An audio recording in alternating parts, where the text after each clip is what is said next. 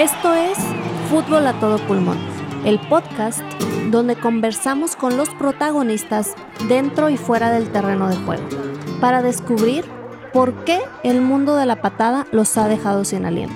Les saluda Andrea Costa y juntos nos adentraremos en temas como el periodismo deportivo, el duelo de un jugador al retirarse o el por qué Sir Alex Ferguson es una leyenda todo con el objetivo de ir más allá del balón y respirar fútbol juntos. Comenzamos.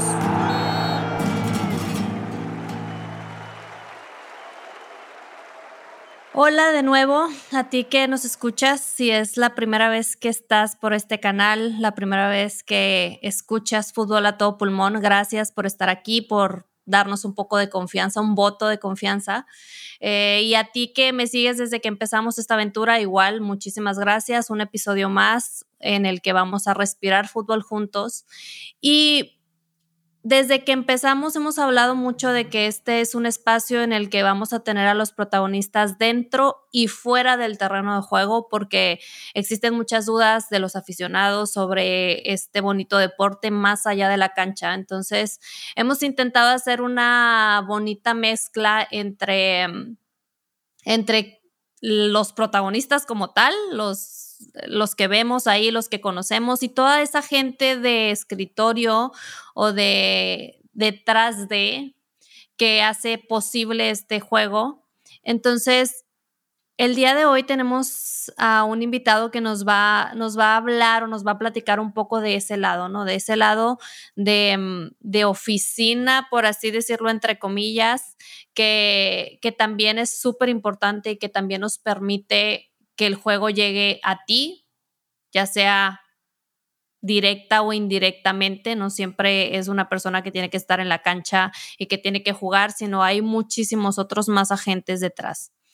Y este tema ya lo habíamos comentado en un episodio anterior, lo habíamos comentado eh, cuando hablamos de la representación de jugadores y de cómo el área digital cada vez es más importante y cómo los jugadores necesitan tomarla en cuenta. Entonces, ya después de muchas preguntas y de hablar con aficionados y de gente de qué te gustaría escuchar, porque al final del camino yo siempre les digo que no es nada más lo que Andrea quiere escuchar o lo que Andrea tenga duda, sino es toda esa gente que nos escucha que quiere escuchar. Entonces hablábamos de qué hay detrás de todo este mundo que se ha vuelto tan importante que son las redes sociales. Entonces nos dimos a la tarea eh, de buscar a una persona que vive y que respira fútbol, pero que lo respira desde otro lado, ¿no? Para que también podamos entender esta parte. Entonces, el día de hoy, por igual les digo, siempre me toca por azares del destino y de este bonito proyecto tenemos a una persona que nos acompaña del área de comunicación y digital de Chivas. Se llama Luis Fernando Quesada. Y él nos va a hablar de toda esta parte que es súper importante, que de, unos años para acá se ha vuelto más importante todavía con todo este tema de pandemia y que vivimos encerrados y que las redes era un poquito lo único que nos mantenía unidos a este deporte. Y también de cómo es que él entró aquí. Vamos a platicar un poquito, ya saben que esto es una charla y ir conociendo un poquito más de ese lado. Eh, Luis, bienvenido al programa y gracias por estar aquí con nosotros. ¿Qué onda, Andrea? ¿Cómo están? Toda la audiencia, tú también.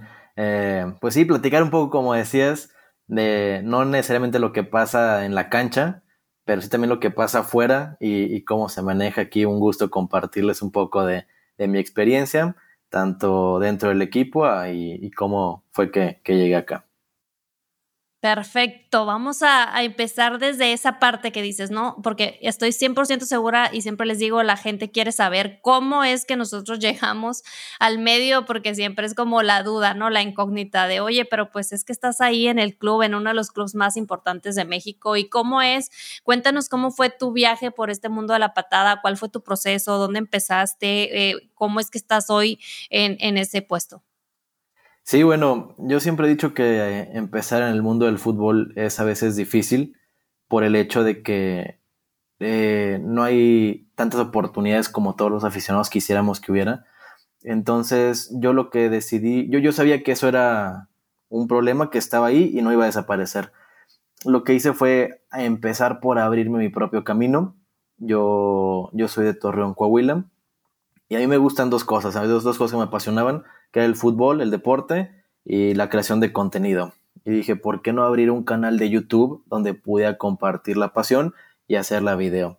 Y es ahí donde fui empezando a, haciendo videos de fútbol y dije, ok, empecé con mi cuarto grabándome como cualquier como cualquiera que empiece con su teléfono hablando de fútbol. Y dije, ¿y por qué no salir de mi cuarto y empezar a hacerlo en los estadios? Di el siguiente paso y este medio, el, canal de YouTube terminó transformándose en un medio de comunicación en el cual yo me acreditaba como, como prensa en los partidos de la Liga MX. Eh, te digo, soy de Torreón y empecé en el estadio del Santos Laguna, pero eso no me limitó. Yo dije, yo quiero con este medio seguir conociendo diferentes estadios y que con este medio me conozcan para que el canal de YouTube fuera un medio para poder llegar a un fin que era un equipo de fútbol. Y, así fue como me, aventé. Al principio yo empecé en el 2014 con mi canal de YouTube, cuando todavía lo de los medios de comunicación no era algo eh, tan bien visto por la gente, tanto del fútbol como los medios tradicionales.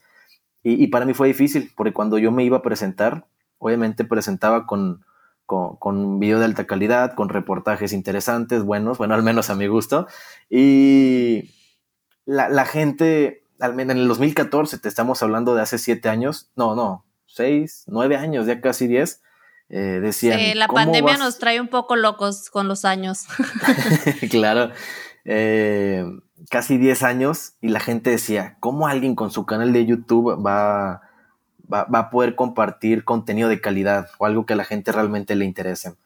Y, al, principio fue difícil romper esa barrera en los medios tradicionales de cómo un medio de YouTube, cómo un canal de YouTube se convierte en un medio de comunicación y va a ir a los, estadios. Eh, pues poco a poco eh, fui demostrando, vieron la gente, en los, la gente de los equipos de fútbol iba viendo que yo no iba a pasearme, no iba a bloguear, eh, que si iba un, trabajo en serio, era al final de cuentas un reportaje, pero traído al Internet. Y yo fui el primer medio de comunicación en YouTube que se acreditó en muchos estadios en la Liga MX y, así es como me fueron conociendo. Me acreditaba en el Estadio de los Tigres, de Rayados, de Santos, de Guadalajara, de Necaxa, en diferentes partes de la República, e incluso también cuando tenía algún, algún viaje en el extranjero, aprovechaba para acreditarme en, estadios de Estados Unidos. Ahí, ahí ellos yo creo que estaban más eh, actualizados con lo que pasaba porque les decías, ah, soy un medio de comunicación de YouTube, ah, adelante, pásale. Cuando aquí en México era, ¿y qué haces? ¿Y cómo lo haces? A ver, enséñame algo de lo que haces. Eh, tiempo después me vengo a Guadalajara a terminar la carrera. Para esto, curiosamente, yo, yo empecé estudiando la carrera de contabilidad. Tenía la profesión que era dirigida a los negocios, eh, y por otra parte tenía mi hobby, mi pasión, que era el fútbol, los videos, pero por el otro lado le daba los estudios con, con algo, pues no tan loco.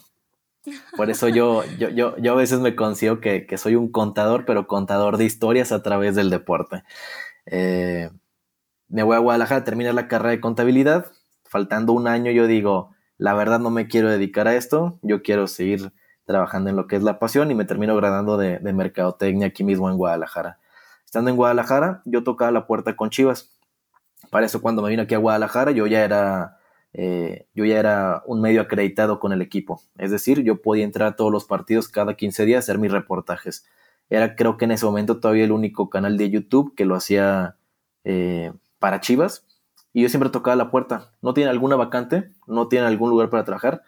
Y así me la llevé cuatro años más o menos hasta que terminé la carrera de mercadotecnia y de un día para otro termino de graduarme y me busca, me busca el Club Guadalajara para, para decirle que está... E-, ellos veían mi trabajo, veían todo lo que hacía, me graduó y me dicen, ¿sabes qué? Si eh, nos gustaría que, que tú el equipo de trabajo y, y, crear contenido aquí con nosotros. Y así fue más o menos como, como empecé y como, como llegué aquí con, con las chivas. Oye, no, pues que me da, me, da, me da risa porque lo, conforme lo vas diciendo me voy acordando de que es totalmente cierto es, lo que cuentas de que es un mundo muy cerrado, es un mundo que vale muchísimo la pena, que es muy apasionante, que a los que nos gusta la verdad es que eh, somos los más afortunados de trabajar en este medio, pero es complicado, o sea, es complicado de entrar y, ya que estás adentro, siempre decimos hay que valorar que estamos dentro porque sí es complicado, o sea, yo siempre les digo, no les voy a mentir, es un mundo que es, es complicado, pero acabas de decir algo que es muy cierto, que no es imposible y que tú te puedes, como tú lo mencionaste, crear eh, tu puesto al final del camino y más hoy en día que hay tantas cosas nuevas que comentábamos ahora con la agencia de representación de jugadores, que hay mil servicios que los jugadores como tal necesitan, hay mil cosas que puedes hacer, no precisamente solo trabajar en un club, pero al final del camino, al final del camino es tener bien claro qué es lo que quieres, porque tú dices, yo estudié, estaba estudiando contabilidad y me dio risa porque yo estudié contabilidad. y este, pero yo estudiaba contabilidad y yo pensaba lo mismo, yo, yo estoy estudiando contabilidad, finanzas, pero yo quiero terminar en el mundo del fútbol, o sea, era, es esto sí, pero enfocado al fútbol, porque era donde yo sabía que quería trabajar y yo sabía que era complicado, entonces te vas, estudias un máster porque quieres entrar, o sea, tiene, hay mil cosas que puedes hacer, pero lo que yo siempre les recalco es tener muy claro lo que quieres, dónde, a dónde quieres llegar. En tu caso, dices, yo quería ser creador de contenido y quería estar ahí en, en, la, en el panorama, en la película.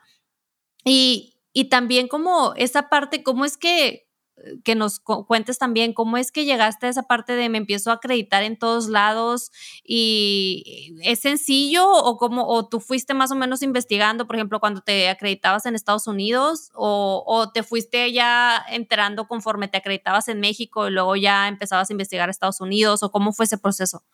No, aquí obviamente la curva de aprendizaje para mí me tomó mucho aprenderla porque entré como, yo no entré con un ESPN o con un Fox o Azteca Deportes o como con quien quieras, ellos por lo menos ya tienen conocimiento de cómo se hace, tienen los contactos, tienen todo. Para mí ya todo nuevo. Era decir, ok, primero aquí en, aquí en Santos, cuando estaba en Torreón, decía, pues voy a tocar puerta a la oficina de los jefes de comunicación.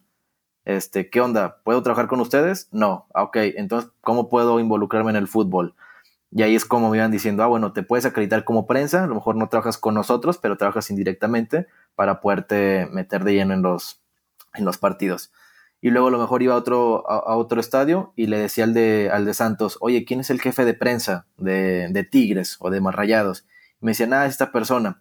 Afortunadamente vivimos en la era de la tecnología en el que cualquier, a, cualquier persona la encuentras en Internet.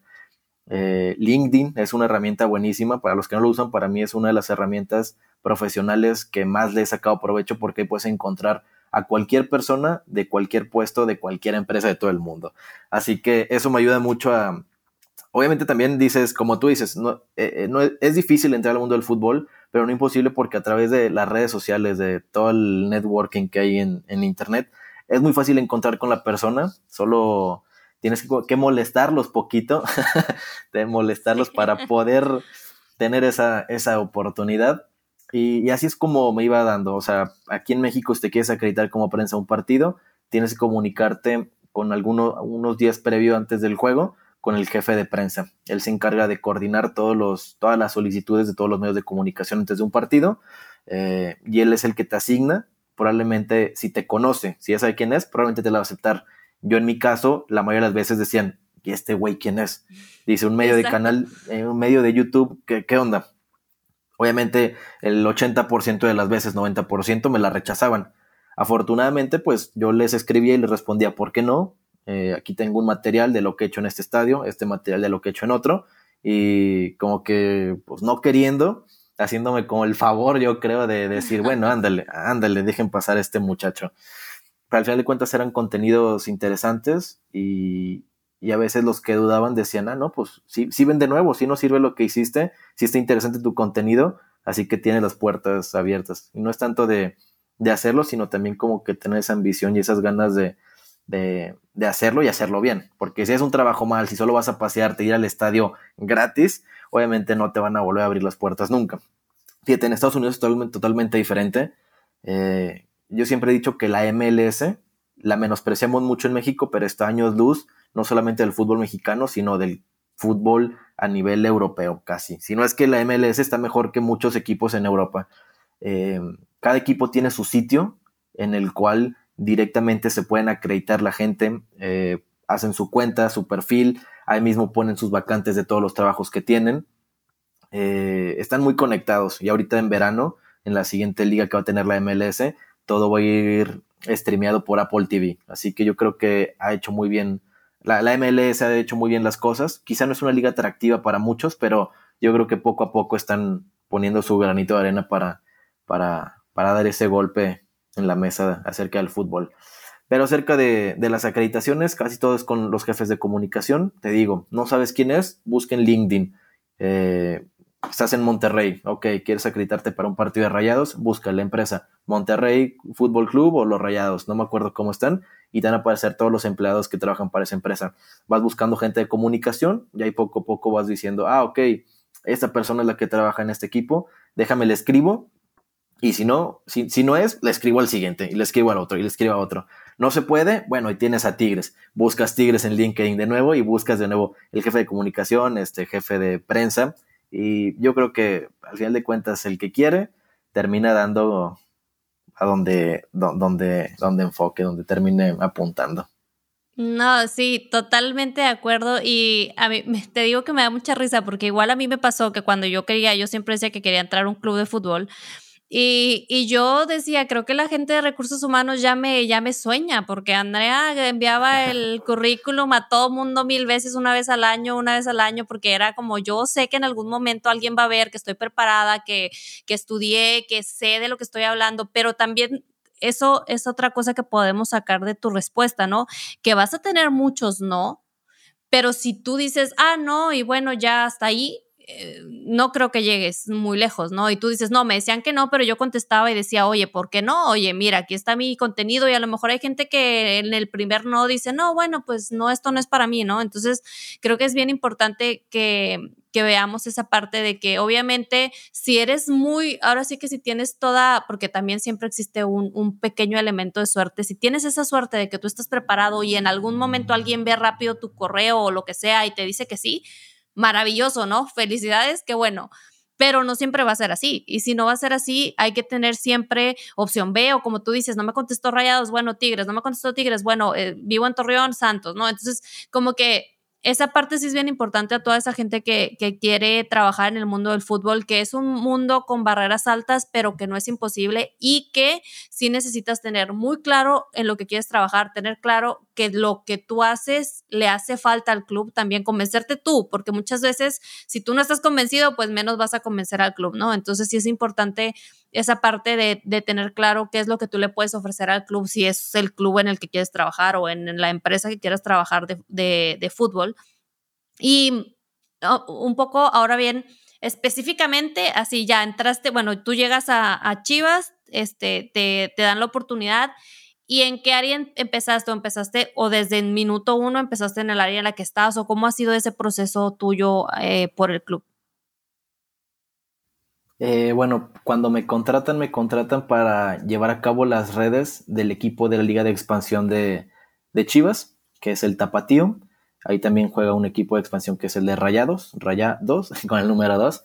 Eh, obviamente era te involucran la mayor parte del tiempo ahí, pero dicen también no sirves como para hacer otras cosas. Al final de cuentas, cumplía con esa labor, pero el, estando en el área de comunicación, al menos en Guadalajara, tienes que, bueno, y creo que en todos los equipos tienes que hacer un poco de todo.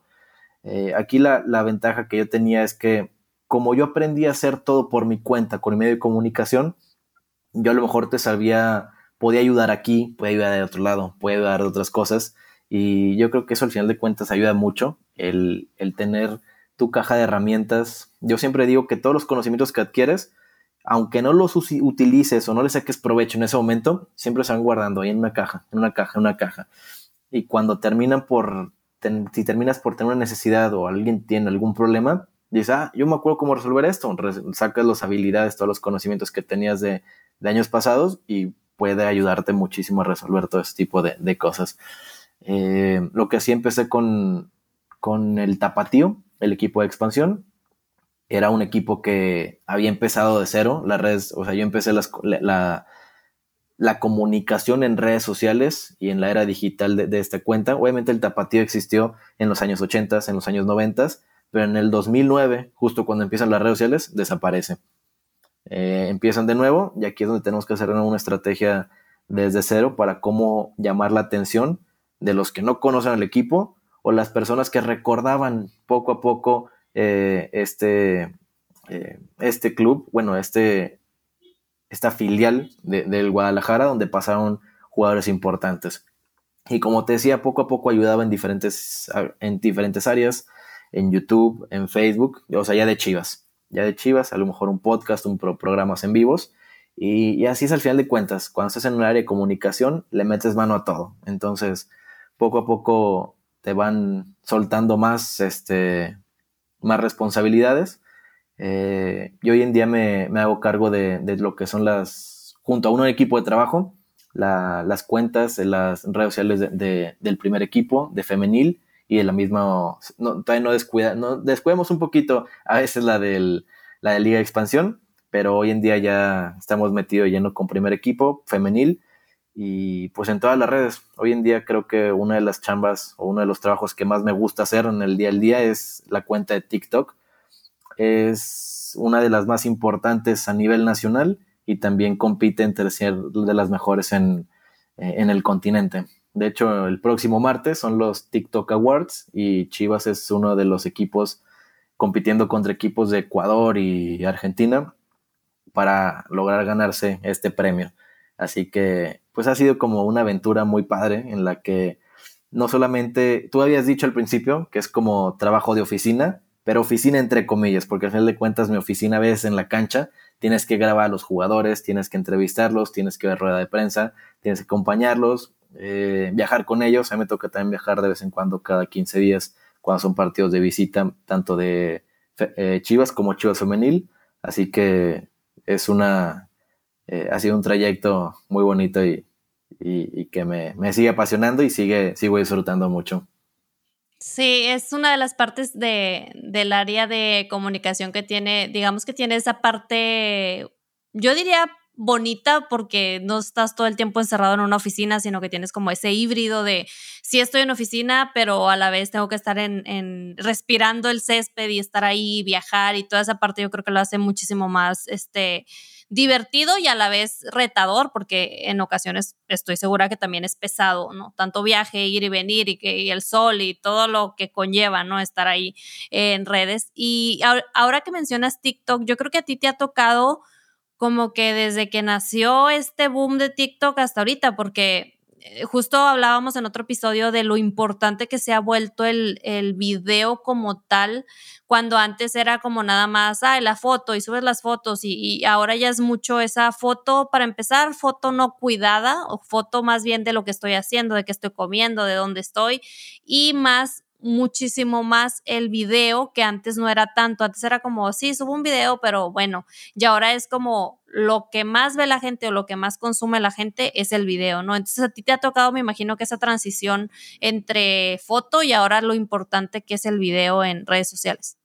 Sí, sí, sí, definitivamente. En el video nosotros, yo, yo desde antes quería subir videos a Instagram, quería subir más videos a Facebook de cierto modo, tipo como lo que se hace en TikTok. Yo quería subir reels pero veía todos los equipos de otros clubes de, de, México o del mismo continente y decía, todavía no lo hacen, todavía no lo hacen, pero como que poco a poco nos fuimos atreviendo, todo el equipo a, seguir como innovando, a seguir haciendo ese tipo de, de, experimentos, diciendo, bueno, si funciona, pues le seguimos haciendo. Y al parecer veíamos que los equipos de Europa también lo hacían. Decíamos, pues es de aquí, este es donde tenemos que darle. Eh, pero los videos no, siempre son los mismos para la misma red social. Es decir, eh, lo, que, lo que hacemos aquí es segmentar por, por, red social. Al final de cuentas, un video que grabamos no siempre lo vas a ver a lo mejor en Instagram. A lo mejor este video que el, video 1, video A, por ponerle nombre, solamente va para TikTok.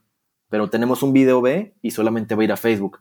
Ahí encontramos nuestro segmento del tipo de gente, el tipo de gustos eh, y también el tipo de humor. Lo que tiene el equipo de fútbol es que también tienes que trabajar mucho con el sentimiento no puedes hacerte el graciosito cuando el equipo viene de perder en la semana. Tienes como que ir teniendo como que ese entender al aficionado, más que nada.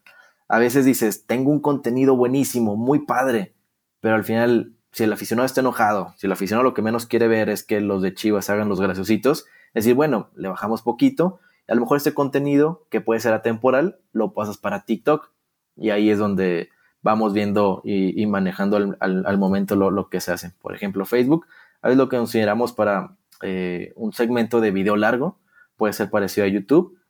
Eh, obviamente no, si subimos un video a, Instagram, probablemente también encaja para Facebook y también encaja para TikTok. Pero si subimos solamente un video para TikTok, a lo mejor lo evitamos en otras redes sociales. En Instagram, como decías, es foto, pero también de la mano un poco más video, en vertical, para poder aplicarlo de los reels. Hoy en día todas las plataformas se quieren pelear, son como las plataformas de streaming. Estaba Netflix, pero poco a poco le fue quitando parte de su pastel a Amazon Prime, HBO, eh, eh, Paramount. Todos quieren tener como que Disney Plus, todos quieren tener su, que la gente los vea, que la gente esté ahí. Lo mismo pasó con TikTok. Sí, su pedacito del pastel, ¿no? De pastel, totalmente. Entonces, TikTok se empezó a adueñar del mercado, o sea, se empezó, empezó, la gente lo empezaba a, a, consumir muchísimo a partir de la pandemia. Fue la aplicación más descargada del 2020, 20, 21, 22, algo así muy, muy loco. Y las otras redes sociales lo que empezaron a ver es de que, ok, si lo, el video en vertical es lo que está pegando, todas las otras plataformas están peleando por tener ahí su, su, pedacito de pastel. Mismo como hizo Instagram con Reels, lo que hizo Facebook también metiendo Reels, pero dentro de Facebook. En YouTube están los Shorts y creo que a todas las plataformas tienen la opción para poner sus videos en vertical. Entonces yo creo que también al final de cuentas es una, una guerra de redes sociales, de a ver quién tiene su atención eh, pero sí, al final de cuentas, a lo mejor YouTube dice, ay, nadie me está viendo, ¿qué hago? ¿Qué hago? Ah, ok, te voy a pagar si pones shorts. Entonces, a lo mejor nuestra estrategia va a depender de lo que digan las otras redes sociales. Si decimos, si el mismo contenido puedes monetizarlo en YouTube eh, en vez de lo que hace TikTok, dices, ah, pues yo me voy a YouTube, a lo mejor hacemos el mismo contenido, es gracioso, seguimos generando audiencia y además le sacas provecho con monetizando los contenidos. Entonces, como que ahí tienes que estar al pendiente actualizado de todo lo que pasa en las redes sociales. Sí, es como, por eso te digo, creo que te ha tocado, te ha tocado crecer un poquito con, con las mismas redes, porque son, son redes muy nuevas, son cosas nuevas, cosas que, y, y yo creo que está padre porque eh, ahora sí que no te lo están contando, a ti te ha tocado vivirlo, te ha tocado vivir toda esa transición y como parte de, de, de lo que comentabas de que hay que ser muy empático con la afición. Es uno de los temas que, que varias de las personas que, que, escuchan este, este programa siempre se han preguntado, ¿no? ¿Cómo esa persona que está detrás de eh, le toca lidiar con este hate que vemos hoy en día en redes sociales? Y y sí era algo como que me creaba mucho así como duda, ¿no? De preguntarte de cómo, cómo vives tú esa parte del todo el hate que la gente va y deposita en redes, porque yo siempre digo que la gente es como, ah, sí, vamos a redes sociales y ahí voy a meter todo lo que, lo que me está sobrando a mí, ahí voy, ¿no? Pero eh, en el caso de Chivas, pues es un club muy grande, es un club de los más grandes de México, entonces yo creo que pues sí ha de ser bastante lo que te toca vivir a ti. Entonces, ¿cómo, cómo lidiar con toda esa situación que, es, que te pasa con las redes sociales? Sí, claro. Este, obviamente la gente va a desquitar su enojo. Obviamente, como cualquier aficionado, si tu equipo no gana, pues yo también me enojo. Digo, yo le invierto mi tiempo, como aficionado, hablando como aficionado, le invierto mi tiempo para ir al estadio, le invierto mi tiempo para conseguir dinero, para conseguir un boleto.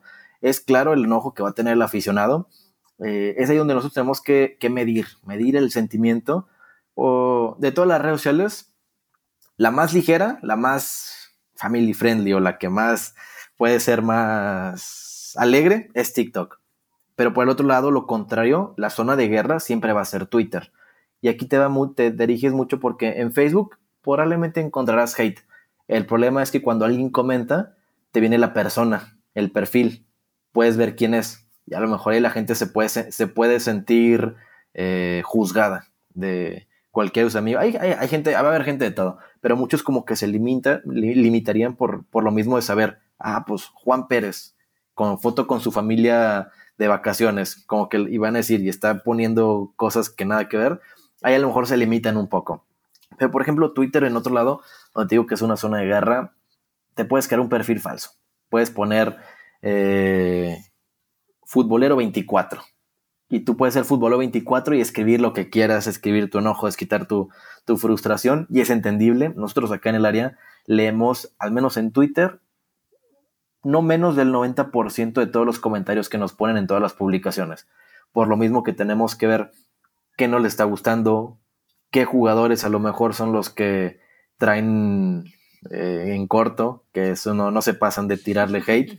Eh, esto nos ayuda también a, desarrollar estrategias para el fin de semana, decir, ok, si este jugador lo traen de bajada, lo, está, está molesta la afición con este jugador, vamos monitoreando y decimos, ah, ok, a lo mejor este jugador no lo, no lo vamos a exhibir tanto para también protegerlos. O sea, al final de cuentas es proteger al equipo, pero también a los jugadores. Entonces ahí vas conociendo un poco a poco eh, todos los comentarios y cuando la gente te pone un buen comentario, intentamos siempre responderles. Esa es como una nueva línea de comunicación que trae, que trae Chivas. A veces piensan que el community manager es el que maneja todo y por él se deciden que por, por decisión de este, de, este personaje eh, se llevan a cabo todas las ejecuciones. Pero no necesariamente, o sea, es un, equipo de trabajo que lleva una línea, eh, una voz y pues las acciones que terminan por hacerse no las hace solamente una, sino es decisión de todo un equipo en conjunto del área de comunicación. Y aunque a lo mejor el community manager es el que publica, eh, detrás de, de un tweet una planeación de semanas para, para desarrollar toda esa, toda esa estrategia. Así que el hate sí lo medimos, es difícil a veces. Eh, nos ha tocado a veces que incluso gente de nuestra misma, de nuestro departamento, aficionados, se meten con la gente del departamento de comunicación, ya no solo con el, el equipo ni los jugadores. Yo creo que a veces también el un en un equipo estás expuesto eh, la gente es fácil que te encuentre y decir, ah, este es el que publica, este es el que hace, este es el que graba. Y pues obviamente es difícil a veces como que lidiar, pero pues a veces parte de entiendes que es parte de la chamba que, que a lo mejor el aficionado no te lo dice porque te odie, y el aficionado a lo mejor ni te conoce, pero simplemente por ser, por, portar un escudo, ya la llevas de cajón por, por a lo mejor un malestar que, que esté viviendo este, este aficionado.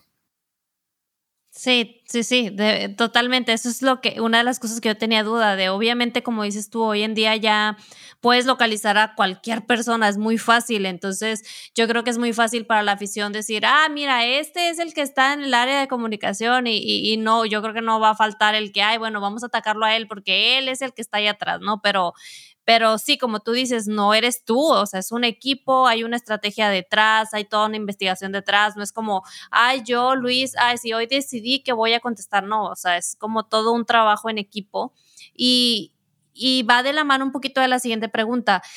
¿Cuál es el mayor reto que tú te has, con el que tú te has enfrentado de crear contenido en una industria que es tan controversial? Porque muchas veces yo me imagino, creas tú un contenido que a lo mejor para ti es el mejor y no te das, no, ni siquiera visualizas que lo subes y ya se creó toda un, una polémica detrás de algo que a lo mejor y tú visualizabas o el equipo visualizaba perfecto para subirlo y luego se hace toda una controversia detrás de cómo, ¿cuál es el mayor reto que tú has visto de estar en esta área en específico de un club?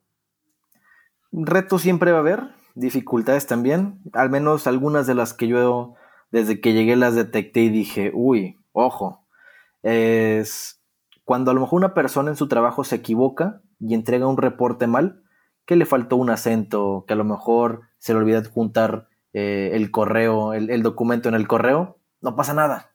Probablemente no va a pasar nada y le van a responder, oye, ¿no adjuntaste el documento, el Word o el Excel en el correo? ¿Lo puedes volver a hacer? En nuestro caso, cuando no, adjuntamos la fotografía o ponemos o escribimos mal un tweet o redactamos mal por equivocación, por edazo, porque todo lo que tenemos que hacer es al instante, eh, todo el mundo se entera. Y lo peor es que a lo mejor en, en, Twitter hay 6 millones de seguidores. El problema es que 6 millones de personas se enteraron que te equivocaste y no solamente los seguidores, los seguidores de otras cuentas que no siguen a la cuenta de Chivas. Así que es algo que tienes que tener, que, tienes que estar muy atento porque si te equivocas, mucha gente se va a dar cuenta, muchísima. Eh, te cuento una historia breve. Eh, la semana pasada tuvimos, que, tuvimos un evento en vivo y yo lo que hago en los eventos en vivos, cuando están grabando, yo lo que hago es recortar los clips. Eh, eh, recortar los clips más importantes de lo que está sucediendo en la transmisión en vivo y lo subo al instante. Pero aparte ese, mismo clip lo tengo que subir a todas las plataformas y a todas las redes. Entonces no hay tiempo de, ay, entonces, ¿cómo dice? ¿Cómo era? Tiene que ser... No, es que lo peor es que trabajas contra reloj aparte. contrarreloj porque tiene que, el video tuvo que haberse subido antes de que termine el en vivo. Entonces, tienes que trabajar, o sea, tienes que estar muy concentrado, muy atento a lo que haces. Y hace poquito, en esa misma, haciendo los clips y subiendo, pues escribí mal una palabra. Escribí mal una palabra que era, en vez de poner leyenda con Y, puse leyenda con G. Como que a veces mi mente se fue pensando en inglés de legend, pero puse legenda y lo publiqué. No me di cuenta, obviamente, porque tenía que sacar otros videos y, seguir publicando, seguir sacando, seguir publicando, seguir sacando, a subir a Facebook, subir a Twitter, subir a tal. Subir tu, tu, tu, Y pasa media hora y me dice uno, mira, ¿ya viste lo que escribiste? Y yo, no inventes. Me meto a ver y los comentarios de primaria trunca, pongan a una gente que se pongan gente que sepa escribir, eh, incluso medios deportivos, eh, citando ese tweet diciendo, ah, qué estúpido, qué inútil, cuando dices, pues no es que fue culpa, sí, sí, sí es error, pero te digo, como si es un reto en el que tienes que estar tan enfocado, pero al mismo tiempo tienes que trabajar tan rápido que a veces un punto, una coma, un acento, una letra, si la escribes mal, va a causar polémica después.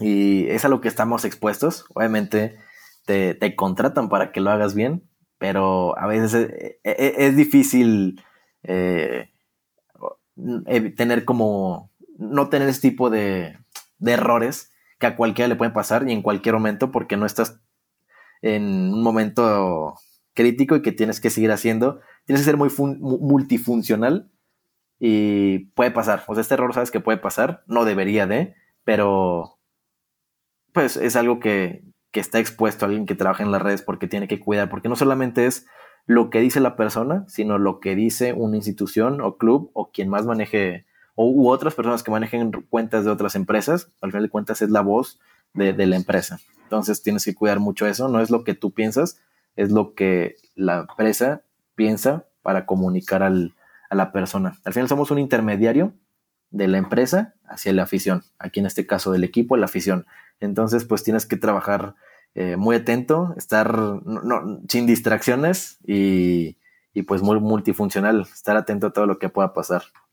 Sí, creo que, creo que es un reto muy importante porque como dices tú, es un, son puestos donde todo es para ayer, ¿no? O sea, son puestos donde rápido y tiene que salir y no puede salir antes de en otro lugar que no sea aquí y como que yo creo que trabajas con una presión que es importante decir que necesitas, yo creo que ser una persona no relajada, pero sí tomarte las cosas un poquito menos eh, personales y menos en serio, porque si no, creo que vivirías en un constante estrés de ¿qué pasa si me equivoco? ¿No? Porque digo, yo te lo digo desde mi, desde mi perspectiva de que digo, no, yo no podría trabajar en algo así porque yo estaría todo el tiempo, no, y luego qué tal, y, y le equivoco, yo creo que yo ya no podría ni vivir porque estaría todo el tiempo pensando de que y si me equivoco, y si digo algo, y si no y, y sobre todo porque como dices tú, tú eres la voz que eres la cara eh, digital de un club muy importante, ¿no? Y, y que aparte hoy en día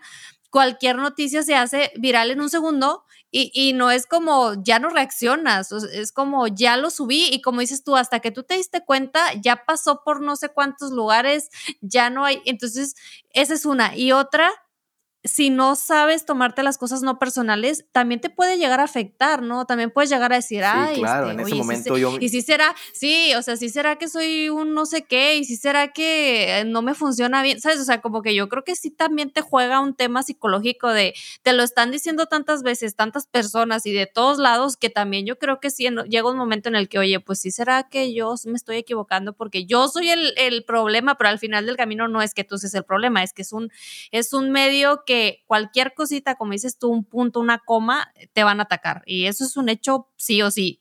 Y sobre todo por la institución que representas. Sí, sí, sí, es un reto. Y es un reto que te gusta. Si, si te gusta esta aparición, estar todo el tiempo.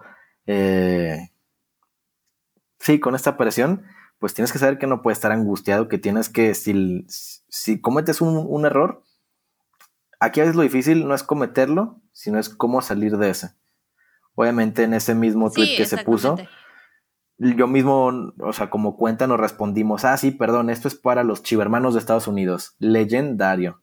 O sea, vas viendo cómo puedes resolver, pero es el, tienes que estar todo el tiempo con la cabeza dando vuelta, incluso cuando te vas a dormir, cuando termino la chamba y apagas computadora, yo creo que todo el tiempo tienes que estar con, el hámster dando vuelta, vuelta, vuelta, vuelta, de cualquier momento puede pasar una situación o esta acción la puedes implementar. A lo mejor viste un, yo, yo en mis ratos libres, no son ratos libres, porque yo estoy viendo a lo mejor TikToks, pero digo, ese TikTok me va a servir para hacer esto, ese TikTok lo puedo implementar para poder hacer acá, este video en Instagram me puede dar mucho, entonces mis ratos libres en redes sociales no son ratos libres, es como darme ideas para poderme hacer luego otras dentro de, del equipo. Y a veces es difícil porque hoy en día a lo mejor lo que, lo que le gusta a la gente es algo que da risa, algo que entretiene. Cuando el equipo le va mal, cuando el equipo tiene malos resultados, ¿qué les vas a mostrar? ¿Cómo los vas a entretener? No les puedes mostrar algo que dé risa. No les puedes mostrar algo del pasado porque a lo mejor el pasado dicen, ah, bueno, ellos sí fueron los que ganaron campeonatos. Subes un gol del pasado y dicen, ah, ellos son los que ganaron campeonatos y ahorita que no ganan, ¿qué pasó? Entonces como que tienes que saber muy bien qué no puedes hacer para cuando lo subas decir, ah, bueno, esto, lo que subí lo hice con una estrategia, con un fundamento de va a pasar esto por esto, esto, esto y esto te planteas hipótesis de decir, ok, este contenido es el apropiado para este momento por X, Y y R, X razón. Entonces, tienes que estar atento y saber el contexto y también ver lo que no puedes sacar. Entonces, ahí es como los pequeños retos que, encuentras en el día al día, pero es cuestión de acostumbrarse, vivir bajo presión y, y todo fluye con, conforme vas agarrándole cariño a todo este y perder el miedo. Sí. Sí, eso va así ligado un poquito a la siguiente pregunta. De hecho, ahí me diste un poquito ya. ¿Cómo, ¿Cómo es que afrontas los momentos de crisis? Porque yo eh, digo que soy también súper futbolera y que estoy siempre ahí enterada de las noticias, sabemos que hay muchos momentos de crisis más relacionados a que sube un jugador, que sube el otro y que si la polémica y que si lo subió y que si no lo subió y que si estaba en la fiesta y que si no estaba en la fiesta y que si estaba en el concierto o no estaba en el concierto, que si estaba concentrado, o sea, como que son muchas cosas que al final del camino desembocan en, en las cuentas de la institución como tal. Entonces, ¿cómo es que tienes como ya, me imagino que ya tienes mapeado un poquito cómo reaccionar ante esas crisis, pero cómo, cómo, se, cómo se aprende a lidiar con eso, ¿no? Eh, es a veces difícil porque no te esperas qué crisis va a venir. El problema de estar en un equipo tan popular o que los medios les gusta hablar de ellos es que cualquier cosita pequeña la hace noticia se plantó un nuevo árbol a las afueras de las instalaciones de, Guadalajara, es noticia. Chivas está a favor de, que se planten árboles en la ciudad, es un ejemplo. Entonces, cualquier cosa, por más pequeña que es, eh, los medios a veces lo hacen más grande de lo que debería, por lo mismo de que, eh, pues, a, la gente, Chivas tiene una gran cantidad de aficionados, no solamente en Guadalajara, sino en todo México y también en Estados Unidos. Entonces, si un medio saca una noticia de Chivas, es muy probablemente que la gente ponga atención. Si pones un programa deportivo hoy en día, probablemente el 40% del tiempo van a hablar algo de Chivas. Si es para... Ah, y también van a hablar por localmente de los que a lo mejor no tienen títulos tan seguidos. Es algo que la realidad de Chivas que a lo mejor el último título fue en el 2017. Entonces, a la fecha ya son seis años del título y a los medios de comunicación les encanta. De nada sirve a lo mejor, ¿quién fue el último campeón? ¿Pachuca? Sí, fue Pachuca. De nada le sirve al, medio deportivo hablar del Pachuca porque todo es bonito. Nada, no es así algo, no es noticia, no es novedad de decir, ah, bueno, quedan campeones. A los medios de comunicación les gusta echar sal a la herida y hablar de lo mal que está pasando a lo mejor en América, en Cruz Azul, en Pumas, en Chivas. Si a lo mejor corrieron a un director técnico, ah, esto es lo que nos va a dar carnita para hablar de toda la semana. Entonces, cualquier cosa pequeña que a lo mejor nosotros no tenemos en cuenta o a lo mejor no lo vemos venir, ellos lo pueden hacer mucho más grande. Eh, a lo mejor de algo que pasó en un jugador, que pasó en el estadio, que un aficionado, supongamos, haya peleado el partido pasó en el estadio y lo grabaron.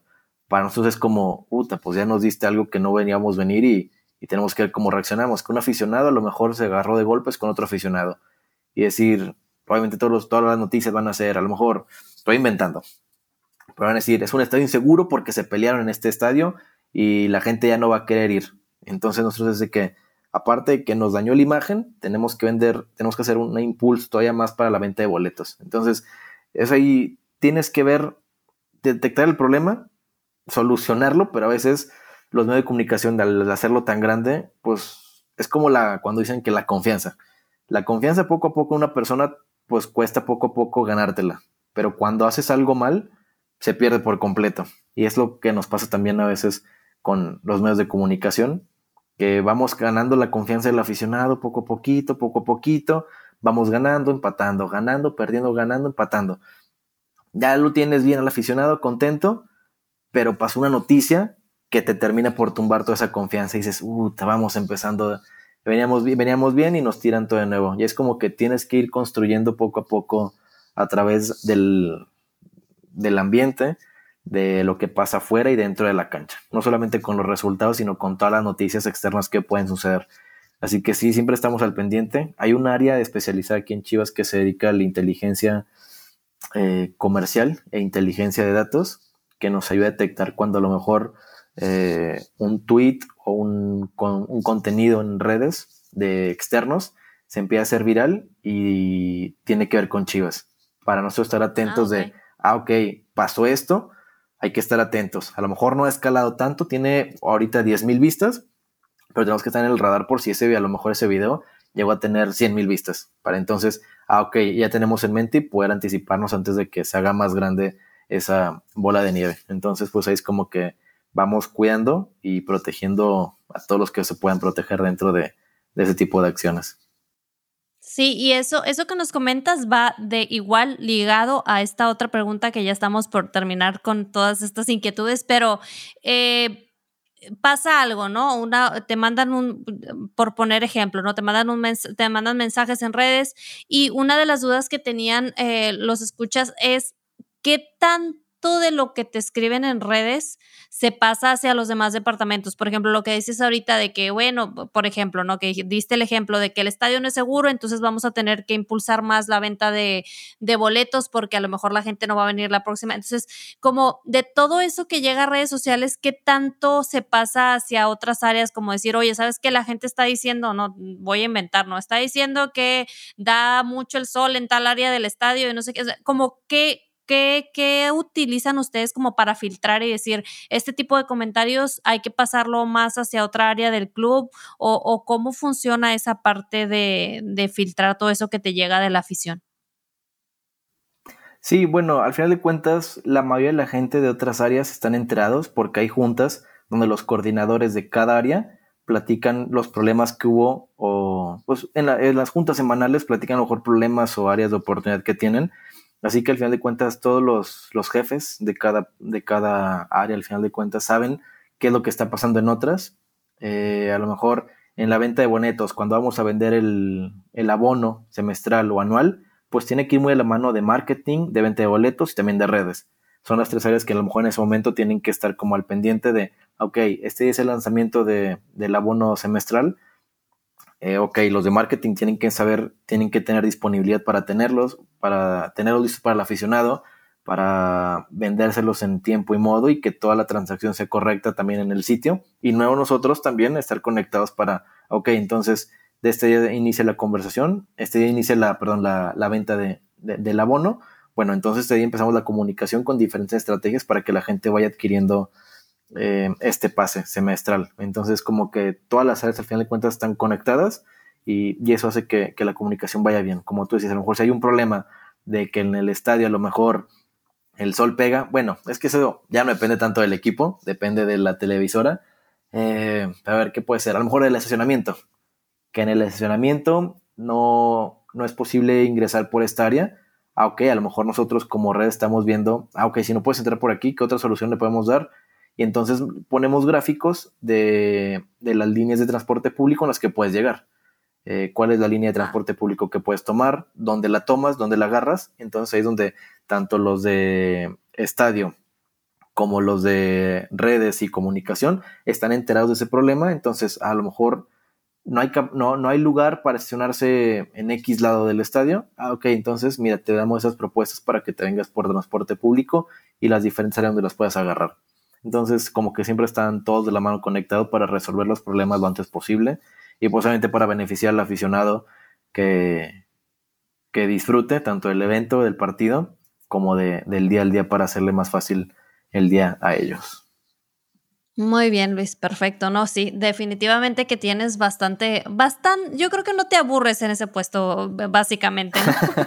No, no, no, este al final de cuentas es trabajar casi todo el tiempo, las 24, estar atento a las 24/7, porque a lo mejor la empresa, una empresa oficinista, a lo mejor te dice, de lunes a viernes trabajas, ah, ok, pero aquí el sábado, domingo son los días más importantes porque son días de partido o son días de viaje, entonces tienes que estar atento a todo, las redes pues no descansan la gente quiere saber.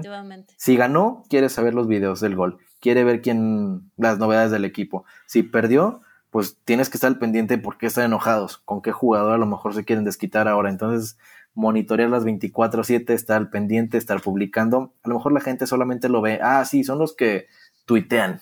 Solamente ponen, hola, buenos días y se acabó. Eso es lo de menos. Eso es lo que se ve, lo que la gente hace que vemos, pero detrás de él de ello hay estrategias, hay eh, pues las áreas que tenemos, eh, áreas de oportunidad y áreas de riesgo que tenemos que detectar, cómo lo hacemos, no solamente tuiteamos por tuitear, lo hacemos porque pues hay algo detrás que nos implica hacerlo y cuando lo hacemos tenemos que fundamentar el por qué hicimos esto. Claro, totalmente. Yo creo que sí, definitivamente tú no puedes tener un detox de redes sociales porque ah, vives ahí 24/7. Pero, y, ya, y ya para terminar, siempre, yo siempre les digo a mis invitados que esta pregunta para mí es muy importante porque este proyecto nació de que yo básicamente respiro fútbol, o sea, yo siempre les digo, yo crecí con fútbol, yo vivo, respiro, como, ceno, desayuno fútbol y siempre va a estar ahí en mi vida, esté o no esté en el medio. Entonces siempre, siempre me gusta preguntarle a mis invitados ¿por qué fútbol? ¿No? Porque, por ejemplo, yo si a mí me preguntas por qué fútbol, pues porque desde chiquita en casa todo el día yo veía fútbol, pero para ti, Luis, ¿por qué fútbol? O sea, ¿por qué estar en, en el fútbol cuando podrías estar, no sé, en el baloncesto, en el golf, en el béisbol, en la NFL? No sé, ¿por qué fútbol? Bueno, si te digo así una pregunta rápida, te diría, pues porque fútbol es lo que siempre vi desde chiquito, pero si ya le ponemos un poco más de, del por qué este deporte, creo que tiene que ver mucho la cultura, de dónde creces, de dónde naces, eh, y la gente que vas viendo, los ídolos de tus tierras, ¿quiénes son? ¿Son esgrimistas? ¿Son basquetbolistas o son futbolistas?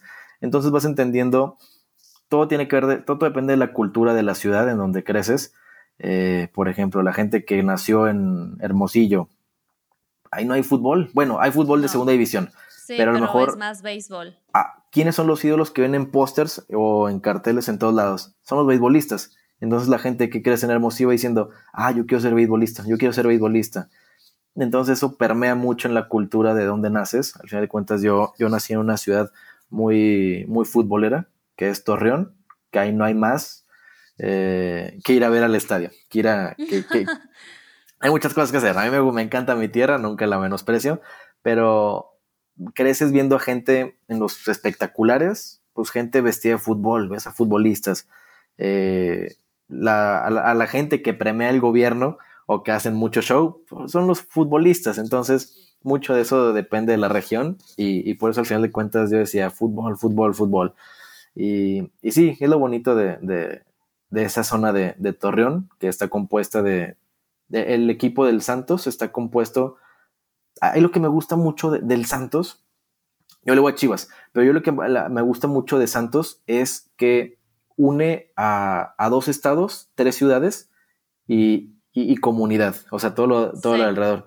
Entonces, la gente, al final de cuentas, aunque seas de otro estado, de otra ciudad, la laguna, la comarca laguna, por eso el estadio, el, el, equipo se llama Santos Laguna, que al final de cuentas, por más que, sean diferentes gobiernos, diferentes tal, eh, todo, mundo, todo mundo se junta para poder apoyar a, un equipo en común. Entonces es, lo padre que, te enfocas también en diferentes partes de la ciudad, de, en Guadalajara, en Monterrey, cómo va permeando toda la cultura a través de esto para, para poder ir decidir de qué, por qué le gusta a uno el deporte que ¿Por qué te gusta el fútbol? Sí. No, yo, y yo te entiendo totalmente, ¿eh? porque yo trabajé en su momento mi tesis eh, de Santos Laguna y es un, es un equipo que hay muchas cosas que puedes aprenderle y una de, esa, de ellas es eso, ¿no? Eso, toda esa pasión que hay en esa zona en específico por su equipo y por todo este proyecto que tienen. Pero sí, tienes toda la razón, ¿no?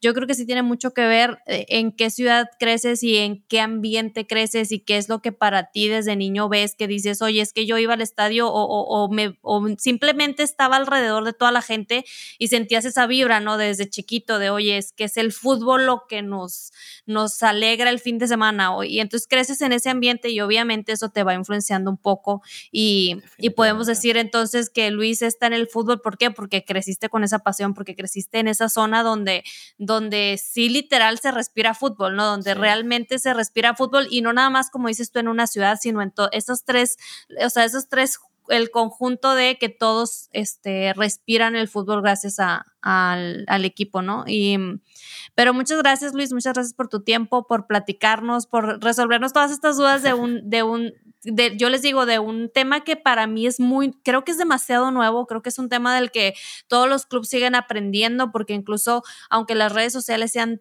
tan poderosas hoy en día, es un tema que no es como que, ay, sí, crecimos desde nuestros papás y estudiaban las redes sociales. No, no, es un tema demasiado nuevo, es un tema del que todos seguimos aprendiendo y es un tema igual que, que muchos no ven, pero que hay mucha presión detrás y que está, es muy padre que la gente que nos escuche, que son aficionados y que están todos los fines de semana en un estadio, que les gusta el fútbol, que sueñan con trabajar en el fútbol, también que sepan que hay este otro lado, ¿no? Que no nada más es como, ay, sí, no, pero él viaja y él está todo el tiempo con el jugador y él sí, pero tú no sabes qué hay detrás del estar todo el tiempo con el jugador, no sabes qué hay detrás de toda esa presión, no sabes qué hay detrás de cometer un error, como tú dices, que en tu, en tu, en tu trabajo a lo mejor no lo envías el archivo adjunto y da igual, pero en tu caso estás tan expuesto que un error puede hacer la diferencia. Entonces, este, muchas gracias por el tiempo y por compartirnos y espero que, que tú también hayas disfrutado la charla. No, hombre, Andrea, un gusto estar aquí. Espero la, la audiencia haya aprendido un poco de, haya conocido algo nuevo. Eh, y sí, ahora si tienen algunas redes sociales, escriban algo bonito al equipo al que apoyan. Seguramente quien, quien maneje las redes seguramente los, los va a leer y los va, va a apreciar ese mensaje que le manden. Seguramente, de hecho, con eso, bueno, con eso nos quedamos a, ti que nos, a ti que nos estás escuchando y se me hace eh, una muy buena manera de cerrar este episodio. Si le vas al equipo que le vayas, porque nosotros no estamos diciendo que le tienes que ir a uno en específico, pero escríbele eh, un, un, mensaje bonito, un, un, mensaje que le alegre el día a esa persona que está detrás de la red social. Y a nosotros, eh, de nosotros, de parte de nosotros de Fútbol a Todo Pulmón, gracias a los que nos siguen igual en redes sociales es un tema que todos aprendemos día a día, pero sobre todo si un día estás en un mal día, y, quieres escribir alguna red social de algún equipo antes, antes para poquito y piensa que hay otra persona detrás de que no simplemente es una computadora, que no simplemente es un celular, que no es un iPad, que es otra persona que a lo igual que tú puede estar pasando también un mal día y que tus palabras de una forma u otra pueden afectar a ese otro ser humano que está del otro lado. Así que eh, esperemos y sean muchos los mensajes bonitos a todos los clubes de México y del mundo. Y de mi parte, que sigamos respirando fútbol episodio a episodio juntos y los espero el próximo episodio. Muchísimas gracias por escucharnos. El tiempo es oro, así que gracias por escucharme.